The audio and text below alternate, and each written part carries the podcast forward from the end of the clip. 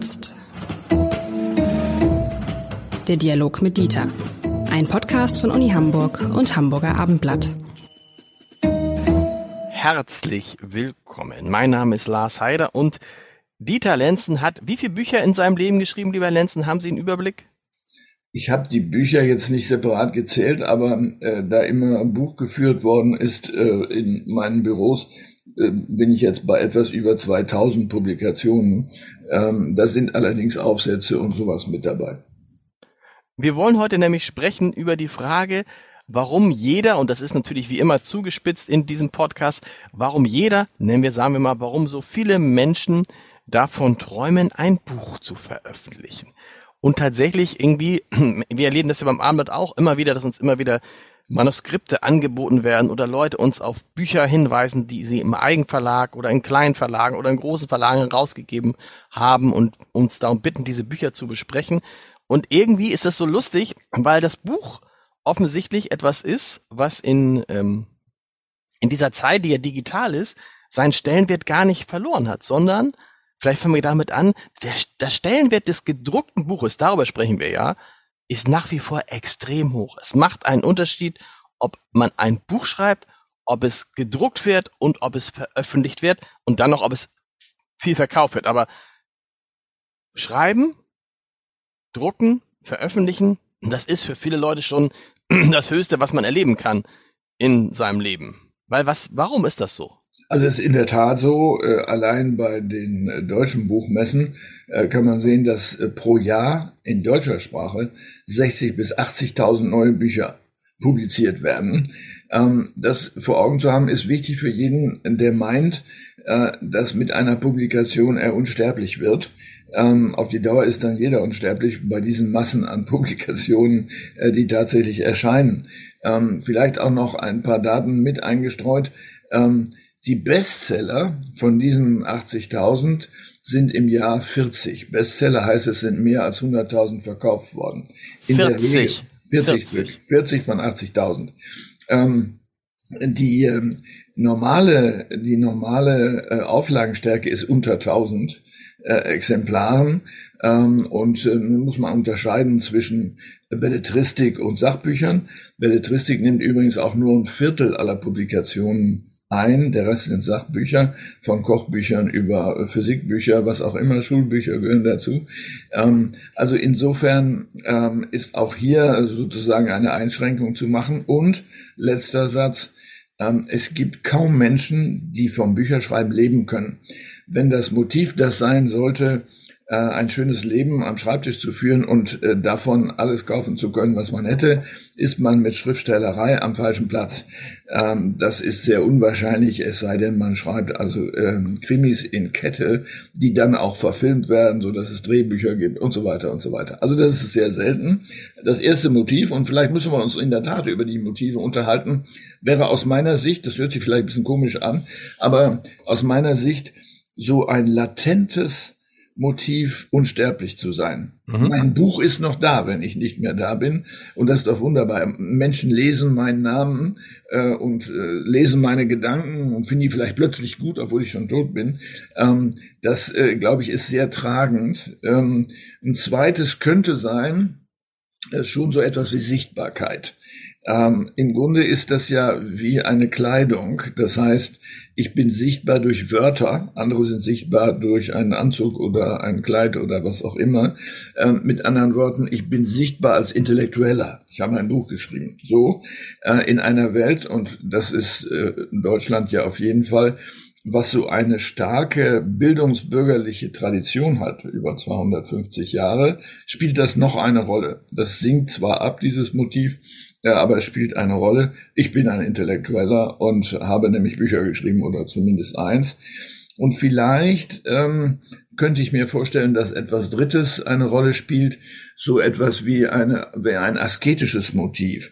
Ähm, es gibt in der Psychologie das Wort Perseverationsvermögen, das heißt auf Deutsch Durchhaltevermögen. Mhm. Thomas Mann ist so ein Beispiel dafür, äh, der ja wie ein Maschinist geschrieben hat, morgens zu einer bestimmten Zeit aufgestanden, ähm, dann äh, vier Stunden geschrieben, das Mittagessen musste Punkt äh, ich glaube 13 Uhr, auf dem Tisch stehen. Dann gab es einen Mittagsschlaf, dann ein Gang mit dem Hund und dann Lektüre. So, äh, ein schreckliches Leben, finde ich persönlich, wenn es so stark normiert sein muss. Äh, aber es ist natürlich der Ausdruck von Anstrengung. Ähm, also mit anderen Worten, äh, man kann Bewunderung daraus beziehen, dass man immerzu am Schreibtisch sitzt und äh, schreibt und denkt und so weiter. Das könnten solche Motive sein, die letztlich, ich will nicht sagen, was mit Eitelkeit zu tun haben, äh, aber doch mit dem Versuch, Wertschätzung zu erzwingen, dadurch, dass man sich sichtbar macht. Ja, es ist dieses, wenn Sie das sagen, irgendwie das, vielleicht ist das Buchschreiben der Professorentitel des kleinen Mannes, ne? Wenn man sagen kann, ich habe ein Buch geschrieben, dann signalisiert das ja vieles. Dann signalisiert es, man ist in der Lage, mindestens, was ich, 200 Seiten irgendwie zu füllen mit Gedanken. Man hat sich lange damit beschäftigt. Wenn es dann noch veröffentlicht wird und andere lesen es, dann ist das, was man geschrieben hat, offensichtlich auch wert, gelesen zu werden. Und das heißt, man hat was zu sagen, da kommt vieles zusammen. Das Interessante ist ja, dass trotzdem so viele Menschen, also ungefähr 80.000 jedes Jahr, muss man sich mal vorstellen, in zehn Jahren fast eine Million, davon träumen, das zu machen, obwohl sie wissen, dass sie diesen Zustand ja nie erreichen. Ich habe auch noch mal eine Zahl nachgeguckt. Im Schnitt äh, wird mit jedem Buch etwa 700 Euro umgesetzt. 700 Euro, das ist äh, gar nichts. Also das zeigt übrigens auch die, die Schwierigkeit der Verlage. Die wissen, sie haben ganz, ganz viele Bücher, die sie verlegen, mit denen sie kein Geld verdienen oder wo sie plus minus null rausgehen. Ja, das ist, glaube ich, ein wichtiger Gesichtspunkt. Der Umstand, gedruckt zu werden, heißt nicht schon etwas Gutes gemacht zu haben, sondern Verlage sind dazu da, verlegen, zu verlegen. Äh, mit anderen Worten, wenn sie keinen Content haben, keine Inhalt haben, dann müssen sie den Laden dicht machen. Also mit anderen Worten, äh, sie sind angewiesen auf Angebote und auch auf Publikationen, die keine andere Funktion haben, als dass der Verkaufskatalog, der zweimal im Jahr erscheint, tatsächlich auch Inhalte hat, ähm, wo man von vornherein weiß, nehmen wir jetzt Lyrikbände, ist praktisch unverkaufbar ähm, in der Regel, wo man weiß, äh, damit kann man kein Geld verdienen, aber der Dichter XY hat auch im Übrigen ein paar Gedichte geschrieben. Dann gehen wir die auch noch dazu. Ähm, vielleicht kauft sich jemand, weil er sich äh, für den Dichter interessiert. Aber meine These ist ja, ich, ich kann das ja von mir sagen, der ich, ich auch ein paar Bücher geschrieben habe, mir ging es nie ums Geld verdienen. Mir ging es nie ums Geld verdienen. Mir ging's ähm, eigentlich um diese asketische Phase. Also das Schönste am Buchschreiben fand ich immer, also die Frage ist, warum träumt man davon, ein Buch zu schreiben? Und das Schönste am Buchschreiben fand ich und finde ich immer den Prozess. Wenn es zu Ende ist, wenn es zu Ende ist und man gibt es ab und dann wird es ver verlegt, verkauft oder auch nicht, alles möglich. Das ist eigentlich der Prozess, der, der, der Teil, der mich am wenigsten interessiert hat. Ich ärgere Sie jetzt mal ein bisschen und äh, begebe mich auf die äh, Seite Ihrer Ehefrau. Äh, Sie machen das nur, damit Sie den Mülleimer nicht runterbringen müssen. Ich bringe den ähm, Mülleimer trotz, ich bringe den Mülleimer trotzdem an die Straße nach vorne. Jede Woche drei Mülleimer, okay. 100 Meter. Okay. Genau, also nee, nee. Nee, nee, und das ist auch, das ist auch bewusst so gelegt in, in Phasen, wo ich dann versuche irgendwie, also es sind Phasen, wo ich dann der Familie auch nicht Zeit wegnehme. So, also ne, wenn ich, also es sind eigentlich, eigentlich muss man sagen, sind das die Phasen, die ich eigentlich für mich selber gehabt hätte. Und in der, in diesen Phase gab, gab es jetzt in den letzten zwei, in den letzten anderthalb Jahren so, dass ich dachte, mir macht das dann großen Spaß. Und ich finde, das, das Schlimmste ist, ich habe das jetzt, während wir diesen Podcast machen, gerade, ich habe ja jetzt in, in, in den vergangenen Monaten ein Buch über Markus Lanz geschrieben und bin jetzt in der sechsten oder siebten Korrekturschleife und ich sehe jetzt, es ist bald zu Ende. Es kommen noch eine oder zwei Korrekturschleifen dazu und dann ist es vorbei. Und das ist eigentlich das Allerschlimmste, finde ich. Äh, das ist richtig, das geht mir auch so. Ich habe äh, Dinge, die ich geschrieben habe, fast nie noch einmal angeguckt, sondern es ist so, dass man sagt, da will ich nichts mehr mit zu tun haben. Am Ende entdecke ich noch einen Fehler äh, und ärgere mich mein Leben lang. Ähm, nein, es ist so, äh, dass man ein, zwei Korrekturschleifen einbaut, aber dann ist es auch gut gewesen, wenn man sich vor Augen führt, dass mit großer Sicherheit kein epochales Werk aus der eigenen Feder hervorgeht, kommt es auf das eine Komma dann wirklich nicht an, was man dort vielleicht noch hätte setzen können. Nee, das, das, das stimmt, aber mir geht's ja, darum geht's mir gar nicht. Ich mag's ja gar nicht loslassen. Also ich würde am liebsten noch weiterarbeiten daran, weil mir, weil ich weiß, in dem Moment, wo das weg ist, in dem Moment, wo es jetzt also gedruckt wird, dann habe ich ja gar kein Buch mehr. Dann habe ich gar kein Projekt mehr und das finde ich, also mir macht das so solche Freude, wie vielleicht andere Leute mir das erzählen vom Laufen, dass sie sagen, es ist so schön, jeden Tag eine Stunde zu laufen. So ist es für mich schön, jeden Tag eine Stunde in so eine Welt eines Buches äh, abzutauchen. Also äh, Schriftsteller oder Schreibende, sage ich jetzt mal etwas weniger anspruchsvoll, haben ja ganz unterschiedliche Motive. Das bei ihnen scheint der Prozess selber zu sein, das Ergebnis vielleicht gar nicht so sehr. Ähm, und das Ergebnis, man, ich wünsche schon, dass es ein gutes Buch ist, dass, dass man es am Ende lesen kann, aber nicht so sehr die Frage, kriegt man dafür jetzt 100, 500 oder 10.000 Euro? Das ist jetzt nicht das, was mich bewegt. Ja, äh, ja, äh, aber es gibt sicher auch noch andere Motive. Zum Beispiel das, auf etwas Einfluss nehmen zu wollen ähm, oder zum Ausdruck bringen zu wollen, von dem man denkt, das ist notwendig, dass das jetzt gesagt wird. Und das muss etwas fundierter sein, als wenn man nur einen Aufsatz schreibt oder so etwas. Ich würde für mich eher sagen, dass sowas eine Rolle gespielt hat. Übrigens auch verbunden mit der eigenen Lebensgeschichte. Ich habe ein Buch geschrieben äh, über Vaterschaft beispielsweise, mhm. äh, in einer Phase, wo Vaterschaft bei mir eine Rolle spielte, ähm, oder über Krankheiten ähm, oder äh, über äh, die Geschichte der Kindheit. Ähm, weil ähm, sozusagen ein tragendes Motiv, was für solche anthropologischen Elementaria wie Krankheit, wie Kindheit eine Rolle spielt bei jedem, denn jeder kann mal krank werden, wo das Aufarbeiten dieser Thematik auch historisch von Interesse schien. Das hat auch so funktioniert. Ähm, also insofern, um das zu ergänzen, für mich spielte und spielt die Möglichkeit, etwas zum Ausdruck zu bringen, das Relevanz hat für andere, eine Rolle. Ob das dann funktioniert, ist eine Frage der Qualität. Übrigens, was dann, was ich dann auch ähm, festgestellt habe, ist äh, Stichwort Bedeutung des Buches. Ich habe ja im vergangenen Jahr ein Buch über Olaf Scholz geschrieben. Und ich habe auch davor, äh, genau, ich habe, ich habe, ich habe auch davor ja schon ganz, ganz viele Texte über Olaf Scholz gesch geschrieben. Und niemals wäre ich jetzt von Fernsehsendern, von Talkshows oder sonst was angefragt worden als Scholz-Experte. Seit dieses Buch erschienen ist, rufen Leute aus der ganzen Welt an, Journalisten aus der ganzen Welt, Leute aus Deutschland wollen wissen, wie ist Olaf Scholz. Aber der Unterschied ist nur, einmal habe ich das einfach sozusagen zusammengefasst auf 200 Seiten und davor habe ich bestimmt das Doppelte und Dreifache über oder, oder Olaf Scholz geschrieben. Das heißt, so ein Buch ist auch immer äh, vermeintlich ein, ein, ein Symbol dafür, okay, das ist wirklich jetzt ein Experte, weil der hat ja so viel an Wissen zusammengetragen über diese eine Person. Zum Beispiel, bei Scholz ist es jetzt auch einfach, weil es gab auch lange Zeit gar kein anderes Buch über ihn. Aber auch das ist doch interessant, dass mit dem Buch denn der Stellenwert des Autors ein anderer ist. Ja, Sie können ja selbst als Journalist am besten sagen, äh, wie Sie vorgehen, wenn Sie jemanden suchen, der etwas zu etwas sagen kann.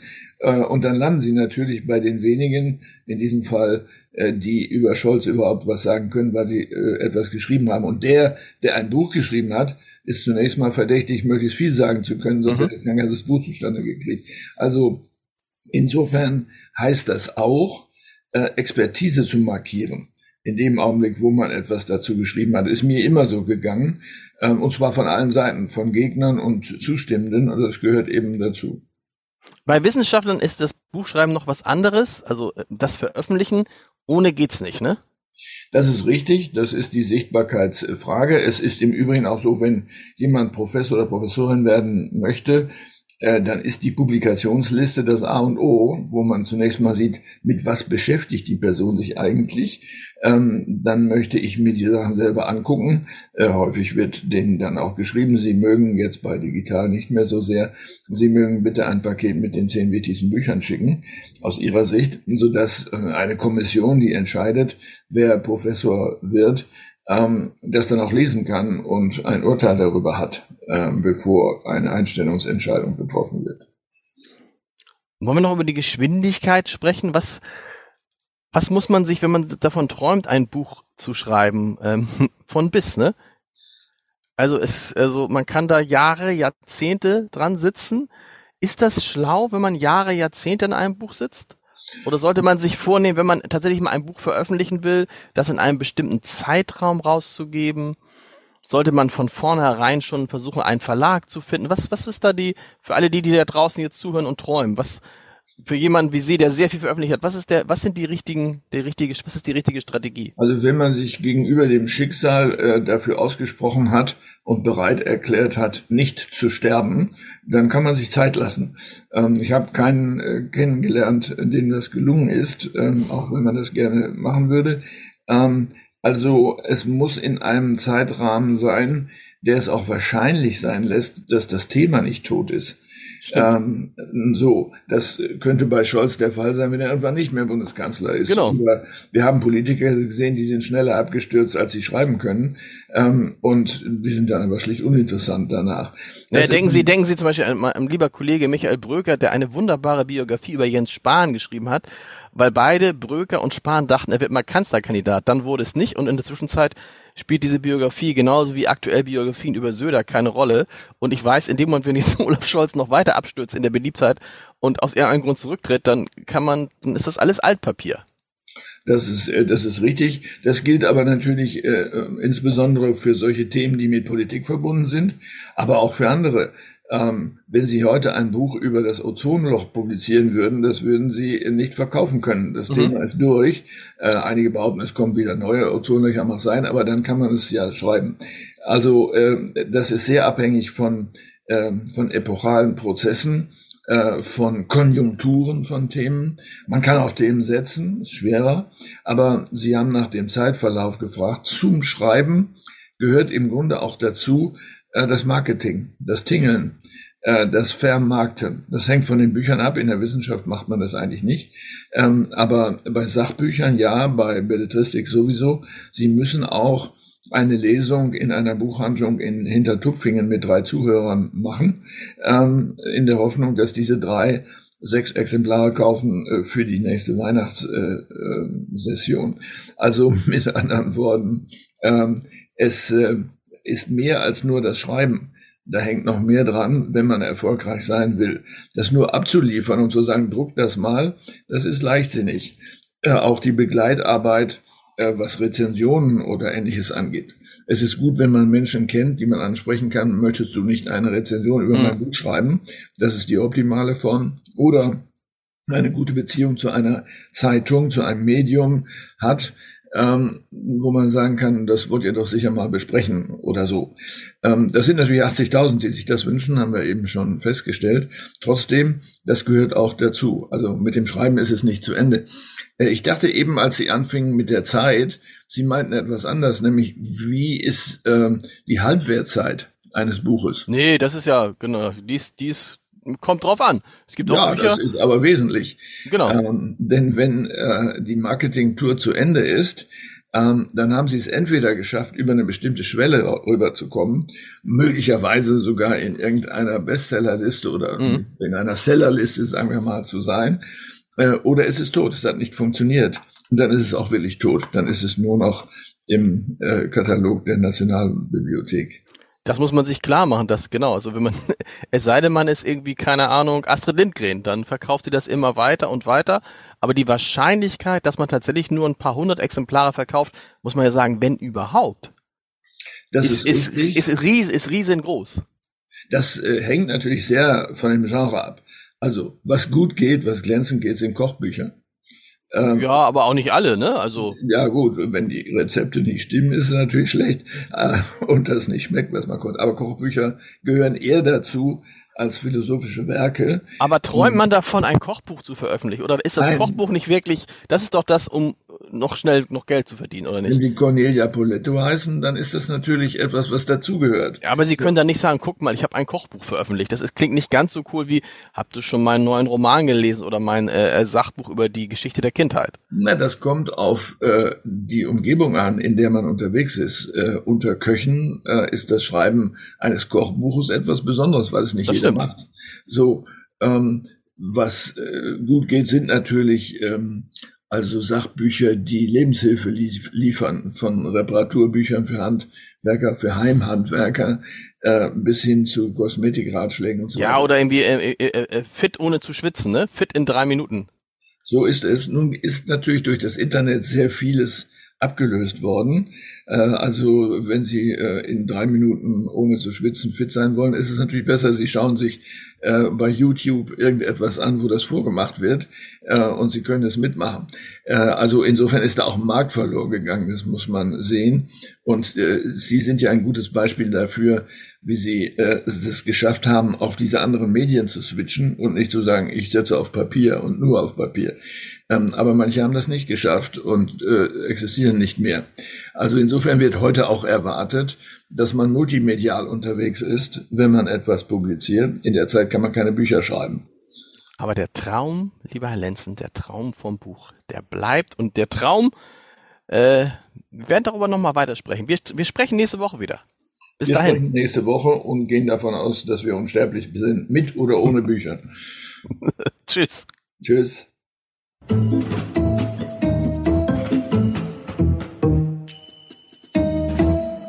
Weitere Podcasts vom Hamburger Abendblatt finden Sie auf abendblatt.de slash podcast.